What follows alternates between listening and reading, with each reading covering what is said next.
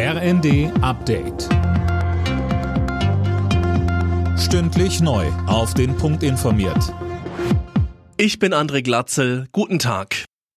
Dauerregen lässt die Pegel in den Hochwassergebieten erneut steigen. Am stärksten betroffen sind weiter Niedersachsen, Bremen, das südliche Sachsen-Anhalt, der Norden Thüringens und Teile von NRW. Vielerorts werden mobile Deiche aufgebaut und pausenlos Sandsäcke gestapelt. Mehr Geld für die Kommunen. Das fordert der Städte- und Gemeindebund zum Jahresauftakt. Viele arbeiten demnach weiter am Anschlag. Deshalb brauche es mehr finanzielle Hilfen, etwa bei Sozialleistungen oder auch in Sachen Migration.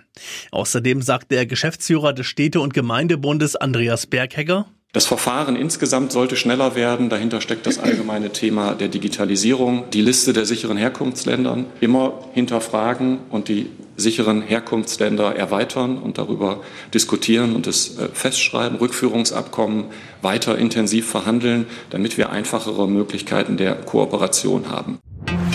Viele Unternehmen suchen weiter händeringend Personal. Letzten Monat waren allein bei der Bundesarbeitsagentur über 700.000 freie Jobs gemeldet. Die Zahl der Arbeitslosen ist trotzdem leicht gestiegen auf 2,64 Millionen. Das sind 180.000 mehr als vor einem Jahr. 2024 wird ein gutes Jahr für die Reisebranche. Davon geht der Deutsche Reiseverband aus. Die Topziele im Sommer werden wieder am Mittelmeer liegen, etwa Spanien oder Griechenland.